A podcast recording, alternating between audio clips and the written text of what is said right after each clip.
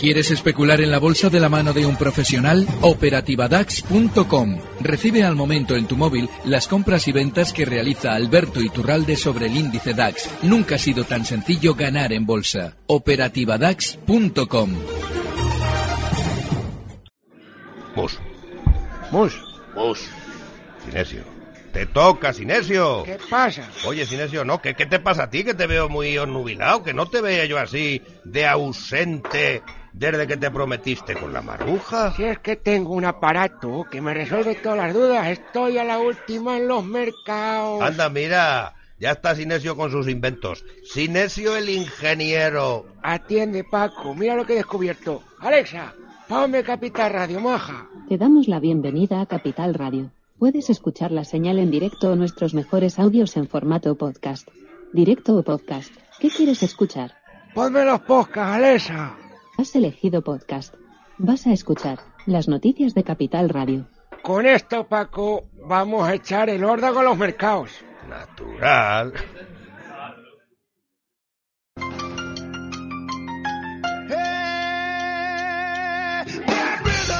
Capital, la Bolsa y la Vida, con Luis Vicente Muñoz.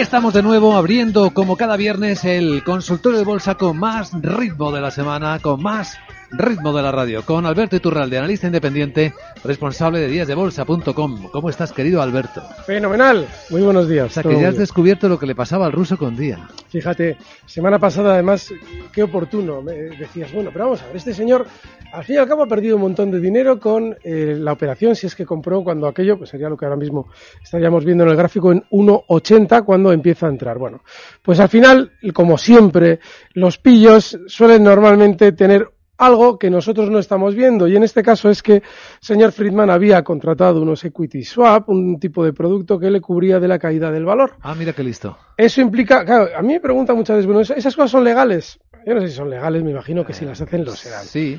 Lo que ocurre es que es totalmente inmoral, porque si tú vas a tener el poder de una compañía, la suerte de los pequeños accionistas es la que tú estás eh, de algún modo manejando. Si tú estás llevando la compañía a una posición de valer un 90% menos de lo que valía cuando tú entraste, quienes se van a ver perjudicados son esos accionistas. Y es una maniobra más o es un gesto más dentro de lo que habíamos venido explicando en el último año y medio. Y es que este señor ha venido aquí para llevarse la compañía, para despedazarla.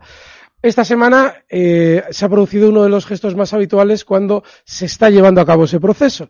Y ese gesto es la, eh, la presentación de unos resultados brutalmente negativos. Cuando tú tienes que eh, cancelar contratos, cuando tienes que no atender a tus compromisos sociales en la empresa, una de las, eh, de las excusas que normalmente más se suele utilizar es el mal devenir de la compañía. Para eso, contablemente, se hace aflorar todas las pérdidas que sean necesarias, incluso se hace falta las futuras, con el fin de ablandar a los sindicatos o a cualquier fuerza social que intente impedir que nosotros logremos el fin, que en este caso será seguramente generar más salidas de las que ya ha generado. Y quedarse más fácilmente, por lo tanto. con- Exacto. Con la parte de. Bueno, de ya lo, ya lo hemos visto. Ojo, y esto pasa con Friedman, pasa con todos, no solamente los rusos, también los americanos y también, sobre todo, los españoles. Cuando ustedes vean caer un valor, no piensen que es que este señor está perdiendo. Oye, el que manda pierde. No, el que manda es más listo que nosotros, sabía lo que estaba haciendo y está empujando el precio a la baja porque se ha cubierto por otro sitio. Estamos avisados. Bueno, instrucciones para participar en este consultorio de bolsa con Alberto Iturralde. El teléfono para llamar ahora mismo es el 912833333. El correo electrónico oyentes arroba capitalradio.es. Y el WhatsApp para dejar mensajes de voz grabados es el 687050600. También vamos a transmitir, espero, parece que hay alguna dificultad por Periscope, este consultorio para que puedan ustedes ver, si lo desean, los gráficos que comenta Alberto Iturralde en el consultorio. Vamos a empezar en Madrid con Luis, que está esperando al teléfono, mi tocayo. Hola Luis, buenos días. Hola, buenos días, Luis Vicente. ¿Qué tal? Mira, quería preguntarle al señor Iturralde por si él ve conveniente entrar en bolsas y mercados y esta telefónica. ¿Cómo lo ve él? O si es alguna trampa lo de Telefónica con esas noticias que han dado. Mm. Y muchas gracias y buenos días para los dos. Muchas gracias, bien, Luis. gracias. Bueno, noticias no son noticias, ¿eh? Es una información que aparece en el Confidencial esta mañana que dice que el presidente de KKR, uno de los mayores fondos de inversión estadounidenses, está hablando con el presidente de Telefónica para estudiar una posible entrada en el capital, puesto que ya son socios en otro negocio, en sí. Vale. En bolsa es muy importante recordar quién es quién. Porque ahora escuchamos el fondo KKR y decimos, bueno, estos individuos de dónde han salido. Muy bien. Les explico yo la última de dónde, la- de han salido, que es la, la vuelta a la cotización de Telepizza para luego sacarla de bolsa a un precio mucho más bajo del que la hicieron cotizar un año y medio antes. Vamos a abrir el precio para que se vea cómo lo hicieron. Fíjense, Telepizza, la última vez que se ha retirado de la bolsa fue en lo que estaríamos, estaríamos hablando del nivel 470. Bueno, pues la adjudicación de títulos de Telepizza en el año 2016, en abril, se realiza en el nivel 6 euros. Claro, cuando alguien mira los números y va a las hemerotecas dirá, no, no, es que la OPA fue a 6 tal. Bueno, con todo, con todos los eh, ajustes por dividendo sería un precio de 4,70 en el que el precio sale de bolsa comparado con los 6 euros, que si ustedes también acuden a las hemerotecas verán que la salida a bolsa fue un precio muy superior, pero por el ajuste son 6 euros con una pérdida acumulada, y les voy a decir, desde el año 2006 hasta abril del 19 creo que ha sido, cuando ha sido, eh, no, en junio, en julio del 19, junio, julio del 19. Una pérdida del 22%. Es decir, en tres años tú has sacado una compañía que había desaparecido de bolsa años A, la vuelves a traer a la bolsa para luego obligar, una vez que has hecho entrar a la gente, obligarles a salir un 22% por debajo. Tres añitos. Bueno, ese es el fondo KKR. Eh, viene bien recordar lo que KKR ha hecho en la historia reciente de la bolsa española. Cuando, bueno, podemos hablar también de Telefónica, no obstante, ¿no? El problema de Telefónica eh, es que yo les recuerdo que se nos olvida siempre de dónde viene. En agosto, cuando íbamos a entrar en una recesión brutal vía Alemania, cotizaba por debajo de 6 euros, 5,90, y yo en esa zona 5,90, 5,95 yo expliqué que lo más probable es que la rebotaran porque se veían los indicios para que Telefónica rebotara, aquello del BBV enfadado y todas esas cosas. Bueno, pues ahora se están viendo exactamente los indicios contrarios cuando ha llegado a subir Telefónica un 22% y ahora está con una subida todavía acumulada del 18-60% y ahora existen los intereses por Telefónica.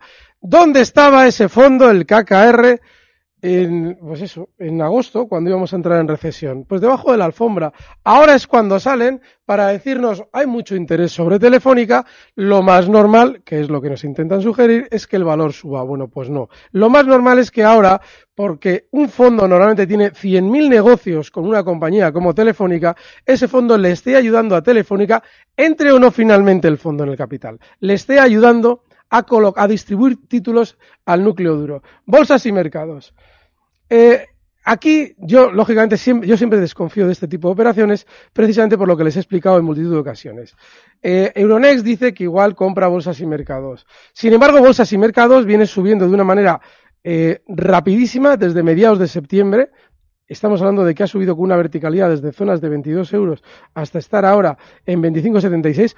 Un 21%. No nos sirve las subidas del verano, que es mucho mayor, porque allá por primeros de agosto andaba cotizando en niveles de 20 euros, con lo cual acumularía una subida del 31. Vamos, lo que les quiero decir es que el valor ya ha subido mucho y ahora de repente alguien tiene interés en ella. Puede ser que tengan interés en ella, pero lo que no se está diciendo es qué tipo de interés, porque de 10 años a esta parte se ha puesto de moda lo de las fusiones. Cada vez que alguien dice que tiene interés sobre alguien, se nos ocurre la idea de la OPA Pero ahora ya no existe la OPA clásica, aquella en la que tenían que lanzar eh, la OPA por un 20% de sobreprecio. Ahora te dicen que se fusionan y ninguno de los dos suben y todos están amigos. O sea que no tomen decisiones en base a esa teórica información. Muy bien, em, hay preguntas que nos van llegando por todos los canales. Bienvenidos también ya quienes se incorporan al Periscope. Eh, en el WhatsApp escuchamos.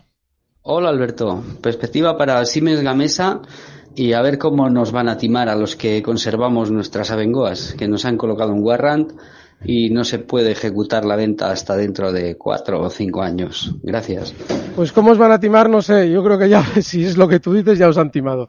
Pero el caso de Gamesa, eh, fíjense, hace unos días sucede algo en el valor que indica que probablemente lo quieran rebotar algo más. Sucede que se produce una presentación de resultados eh, negativa, el valor abre ya con un hueco a la baja, muy importante, durante la sesión eh, genera un pánico bastante importante, estamos hablando de que abría justo en 11.80 y recortó hasta 11 euros en muy pocos minutos, y al cierre se recupera. Ese dato es muy importante. Mm. ¿Por qué? Porque lo que implica es que han entrado compradores por parte del núcleo duro de Gamesa porque ha habido un gran sentimiento negativo y todavía no lo quieren dejar caer. Y eso de lo que han entrado compradores ahora lo tienen que vender. Con lo cual, durante las próximas sesiones, semanas, verán cómo la propia compañía intenta darnos una visión positiva de sí mismo para mitigar el efecto de los resultados negativos. Mientras tanto, mientras hacen eso, lo normal es que Gamesa rebote más solamente rebote, seguramente y de forma inicial, hasta zonas de pues 12.60, 12.70. Y si, ve, si ven ellos que no van a poder colocar suficientes títulos, lo normal es que finalmente lo lleven hasta zonas de 13.70.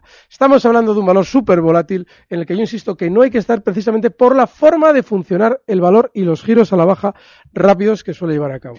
En Canarias está esperando Luis, otro tocayo mío hoy. Hola Luis, buenos días. Hola, eh, buenos días Luis Vicente y Alberto. Buenos días. Eh, mi consulta eh, por dos valores alemanes. Uno es eh, BASF, BASF, y otro es Software AG. A ver cómo los ve para entrar. Eh, nada más, buenos días y, y feliz fin de semana de, de lecciones. Buenos Pues, días. pues, eh, gracias Luis, buenos días. El caso de BASF seguramente es el de un valor que va a rebotar más. Es importante tener en cuenta en este valor que ha funcionado mucho peor que el resto del mercado alemán durante las últimas, eh, pues eso, estamos hablando de los últimos 15, 16 meses. Viene cayendo muy fuerte desde zonas de 100 euros y ha llegado a marcar mínimos en 55. Bueno, lo lógico es que tenga algo más de subida. Recuerden que el mercado alemán era el que iba a entrar en recesión. Recuerden que lo último que les inspiraba al sistema financiero a ustedes es entrar compradores en valores alemanes. Por eso están subiendo todo lo que están subiendo, porque ustedes no están dentro. Entonces, seguramente tendrá algo más de subida. Lo lógico es que desde los 71,48 pues vaya alcanzando durante estas eh, semanas niveles de 75, niveles de 75,80, pero recuerden que esto ya es tremendamente eh, tardío, porque eh, lo importante a la hora de entrar en valores es buscar el momento en el que hay un grandísimo sentimiento negativo. Durante las próximas semanas vamos a vivir todo lo contrario. Se van a matar a todos los malos, recuerden el malo más grande de la crisis con China, eh, vamos a empezar a vivir en una especie de sensación de que todo ha vuelto a la maravilla y eso va a perjudicar muchísimo a quien entre comprador a partir de ahora. El caso de software AG también está llegando a resistencia, cotiza en 29,56 y la resistencia está en 30,60. Ya no hay que estar. Pues ahí están las respuestas para ambos dos eh, valores alemanes. Vamos a seguir en Capital Radio en tan solo un instante y mientras tanto en Periscope vamos a decir algo más. Capital, la bolsa y la vida.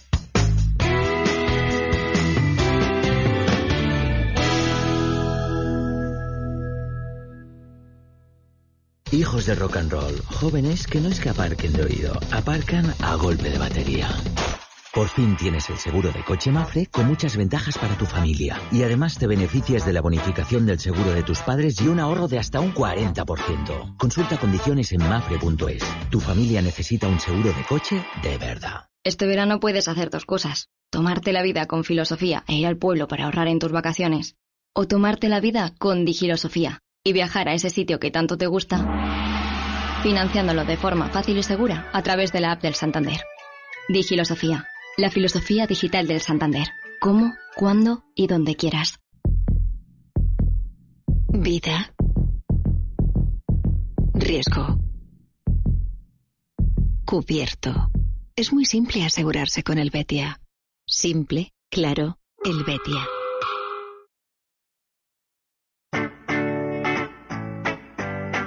Capital, la Bolsa y la Vida, con Luis Vicente Muñoz.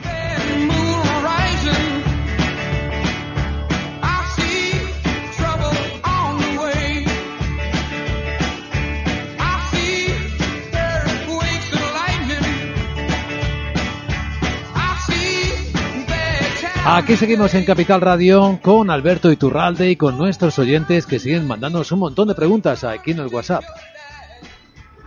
Hola, buenas. Mi pregunta para Alberto Iturralde es sobre Endesa. Estoy comprado en 24 y me gustaría que me dijera el stop de pérdidas y si es el momento de cambiarlo por unos valores cíclicos como un banco o yo qué sé. Venga, gracias. Hasta luego. Eh, no, no es que sea el momento de cambiarlo, y menos por bancos, porque los bancos ya han tenido suficiente subida. El problema de Endesa es que es un valor muy, muy tranquilo. Entonces, si te está desesperando, planteate si es un tipo de valor que tú tienes que tener en cartera, porque es para un ahorrador y también tiene sus stops, como todo, niveles de 23 euros, está en 23,84. Pero por ahora no para un valor, cambiarlo por otro valor tipo bancos, sino por el que vamos a decir en el minuto de oro, o si tienes un ratito en el periscope, échale un vistazo a lo que hemos comentado ahora durante la publicidad, porque hemos comentado tres valores del mercado francés que están muy alcistas. José Luis escribió a, oyentes arroba capitalradio.es preguntando por Val Corporation, e B A L L y el RIC es BLL. Sí, lo tengo. el, problema de Val Corporation es que tuvo su momento. Yo lo traje en un montón de ocasiones, cuando andaba cotizando en niveles de 60 dólares, llegó a subir hasta 80 en muy poco tiempo y no es un valor que ya haya que tener, porque como buen valor americano, no ya de americano es mercado de Nueva York, pero sí que tiene una filosofía, por lo menos en los giros muy rápidos, tipo Nasdaq. Entonces, en valores así, además que la caída ha sido rapidísima, no hay que estar, puede tener rebotes, pero ya la tendencia no es lo que era. La siguiente pregunta, en el WhatsApp también, escuchamos. Buenos días. Quisiera que don Alberto me analizara Unicredit últimamente, bueno, he visto que está subiendo y que me dijera resistencias y, soportes y si todavía le ve recorrido para arriba. Gracias. Sí, el problema que tenemos en todos los valores, incluido en Unicredit, es que después de la gran subida que han realizado la mayoría, y en la banca o lo que tiene que ver con lo financiero, desde luego la subida ha sido muy fuerte a nivel global, tienen algo más de subida por hacer. Unicredit ha subido desde agosto, desde la recesión, 40%, pues tiene algo más de subida, pero seguramente ya no mucho más de subida. Es decir, claro, alguien dirá, bueno, ¿y cuánto es ese más de subida? Pues lo normal es que, estando en 12.61, ahora pudiera tener un recorte puntual, pero en el tiempo se dirija quizás hasta zonas de 13,30. Dirá, eso es mucha subida, ¿no? Eso es nada, porque la volatilidad es tan grande que el peligro que corres es altísimo, con lo cual ya no hay que estar. El problema de la bolsa, y lo explicaba yo allá por agosto y septiembre, es que si no estamos en el momento adecuado en el mercado, ya no es opción el entrar compradores cuando todo tiene subidas del 20-30%. No lo digo por nuestro oyente, pero sí en general que a mí esos días me dicen, bueno, ¿qué se puede comprar? Hace unos días veíamos que después de que ya el mercado había subido un 15% más o menos de manera media, salían en los medios a decirnos, ahora es el momento de entrar en bolsa. Joder, ¿y qué, qué estábamos haciendo en septiembre o en agosto? Bueno, pues eso es general, para todos los valores. Así es que Unicredit yo ya no estaría. Eso sobre el banco italiano, sobre el siguiente, a ver quién es. Hola, buenos días. Eh, mire, tengo compradas acciones con pérdidas de American Electric Power y han caído estos últimos días y me gustaría saber si, si es momento de, venderla o mantenerla porque se recupere. Muchas gracias. Vale, este valor además es uno de los que yo he seguido durante los últimos meses.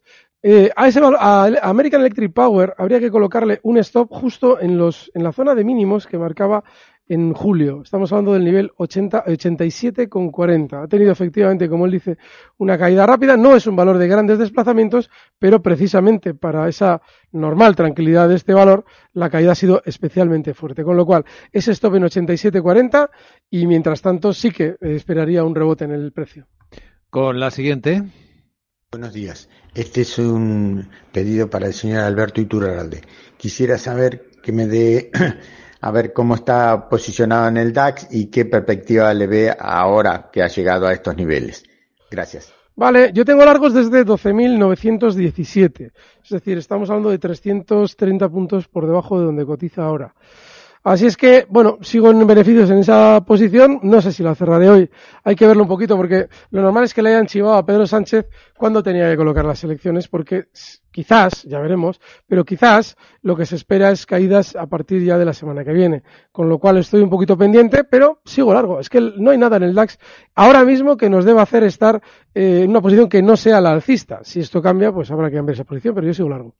Eh, José Luis, por correo, dice, sigo bajista en Telefónica, ya hemos hablado, 718, y bancos con vistas a los días después de las elecciones. Y pregunta si lo ves mal o regular. No, lo veo, lo veo lógico, pero claro, es un poquito lo que comentamos siempre. A la hora de abrir una posición, está muy bien tener la dinamita. La dinamita es el hecho de las elecciones y el hecho de que ya una, hay últimamente, estos días estamos viendo ya cierto sentimiento tranquilizador al respecto de la crisis con China. Eso es la dinamita. El detonante tiene que ser el movimiento eh, el giro a la baja. Y el giro a la baja, por ejemplo, en la banca todavía no se ha producido. En el caso de Telefónica, hombre, te están haciendo un favor, más que nada por el tema de lo de KKR hoy. Pero tampoco nada te debe hacer descartar ver a Telefónica todavía dar guerra en niveles de 7.20 de nuevo. Así es que, no lo sé, yo lo veo prematuro, pero bueno, sí, está bien. Otra pregunta en el WhatsApp. Hola, buenos días. Soy Juan de Valencia. Quería que me dieras unos soportes y objetivos de Logista y Endesa. Muchas gracias. Bueno, el caso de logista lo comentábamos estos días atrás. Sí. Es un valor que ya ha llegado al objetivo. Le dábamos esa zona 19.50 como objetivo alcista. Ha salido redondo, con lo cual yo desde luego ya no estaría. Y en el caso de Endesa, lo hemos comentado antes, es un valor tranquilo. Para quien anda todos los días al mercado no es quizás Endesa un precio en el que deba estar. Pero bueno, el stop si alguien lo quiere hacer, zonas de 23. Tiene Andrés eh, Netflix a 234 dólares y Nvidia 122 que las tiene compradas desde hace año y medio, dice, y que está pensando en vender. Ya, si es que, ¿y por qué las tienes? Vamos a ver. El, problema de Netflix, por ejemplo, o de Nvidia, es que son dos valores tremendamente volátiles. Eh, hace cosa de, yo, para serles sincero, hace cosa de dos años yo no sabía ni que existía Netflix. Claro, yo no veo la tele, entonces claro, pero de repente ya mi vida no puede existir sin Netflix. Y desde entonces Netflix no ha vuelto a marcar nuevos máximos históricos. Claro, el problema está en que eh, hay que entender que las compañías, para hacer su negocio o el núcleo duro de las compañías, a ustedes les hacen más presente su valor. Pues sí, Netflix seguirá, seguirá trayendo, teniendo cada vez más gente que ve la tele y su tele y toda esa historia, pero el valor no está subiendo. Con lo cual, yo no estaría Aún así, durante estos días, la pinta es la de rebotar más, desde zonas de 289 hasta niveles de 305. Pero hay que tener una visión un poquito más de conjunto en cuanto a lo que ha sucedido estos últimos meses. Eh, Nvidia, pues parecido. Este no es de televisiones, pero el tema electrónico, que está muy bien, tiene una filosofía muy peculiar, que es la filosofía Nasdaq. Es decir, giros muy rápidos, movimientos súper veloces y en los que hay muy difícil, eh, se pone muy difícil el reaccionar. Lo normal es que Nvidia tenga un poquito más de rebote, desde 208 hasta niveles de 221, pero tengan mucho cuidado, porque es un valor que ya ha demostrado los dientes en el pasado. Desde luego, y qué dientes para quienes pueden ver el gráfico por el periscope. En Madrid, eh, Javier al teléfono, buenos días. Hola, buenos días. Adelante. Eh, me consulta para esta edad sobre, sobre Fluidi GM Corp, del Nasdaq. A ver, ¿puede repetirnos? el ticket, por favor. Sí, eh, estoy buscando el ticket. A ver. Friedrich Corp.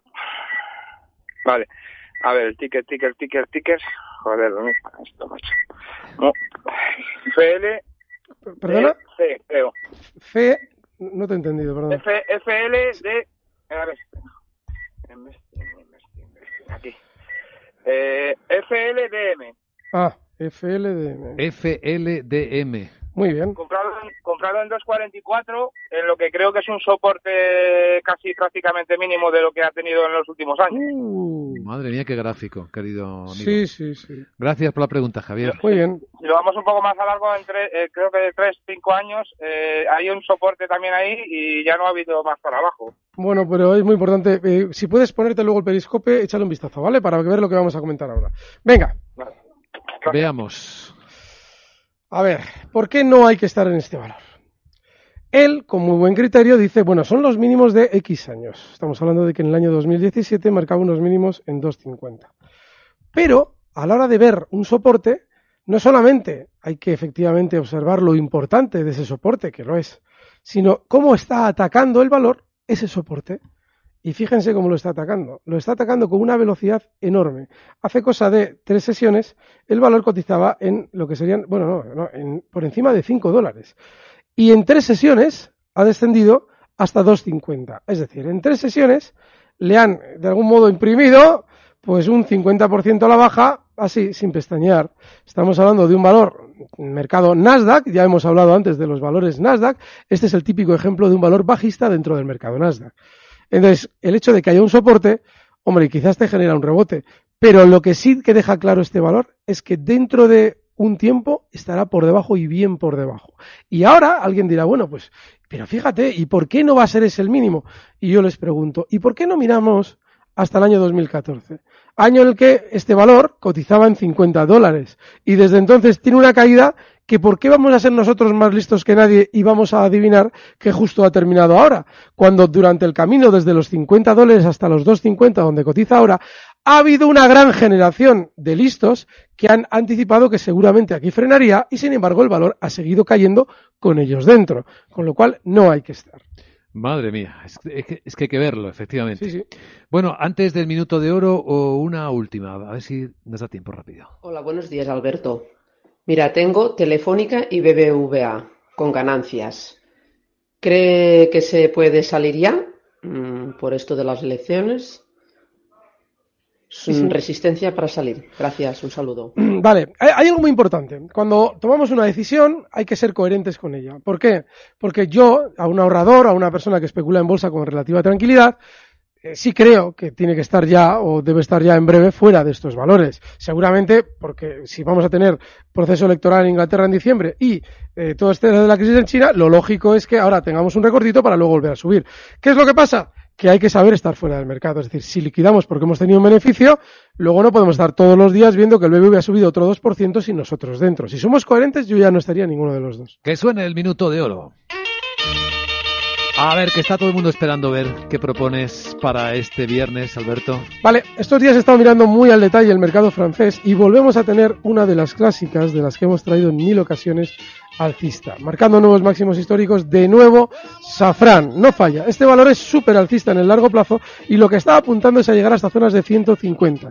Cotiza en 145,70. Si alguien lo quiere hacer, el stop tiene que estar en 143,30. Safran. Safran, el elegido por Alberto Iturralde este viernes, con quien hemos vuelto a disfrutar del mercado, de la bolsa y de nuestros oyentes. Pues Alberto, eh, ya saben que es analista independiente, responsable de díasdebolsa.com y que el lunes está con Laura a las 6 de la tarde. Sin falta. Bueno, y en Bilbao nos vemos en 10 días, ¿eh? Ojo. El día 18. El día 18 nos vemos en Bilbao. Con nuestros amigos de Bilbao. Un abrazo, Alberto. She got a crazy partner, you ought to see him reel and rock. Long as she got a dime, the music won't never stop. I roll over Beethoven,